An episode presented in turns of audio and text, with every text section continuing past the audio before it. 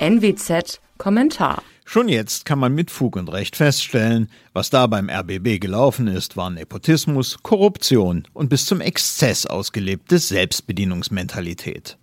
Dass die Intendantin und Ex-ARD-Chefin Patricia Schlesinger zurückgetreten ist, reicht nicht. Es stellt sich einmal mehr die Systemfrage in Sachen öffentlich-rechtlicher Rundfunk. Dort versucht man offenkundig trotz vieler Lippenbekenntnisse Aufklärung auf die lange Bank zu schieben. Der Skandal könnte dann ja in Vergessenheit geraten. Es ist ein Unding, dass eine milliardenschwere Institution nicht in der Lage ist, schnell und umfassend solches Treiben aufzuklären. Der groteske Fall Schlesinger offenbart dabei in grellem Licht das Kernproblem der öffentlich-rechtlichen. Zum einen funktioniert die Kontrolle der Systemmächtigen nicht, zum anderen wird mit zweierlei Maß gemessen. Beispiel. Seit Jahr und Tag predigen ARD und ZDF die sogenannte Klimakatastrophe.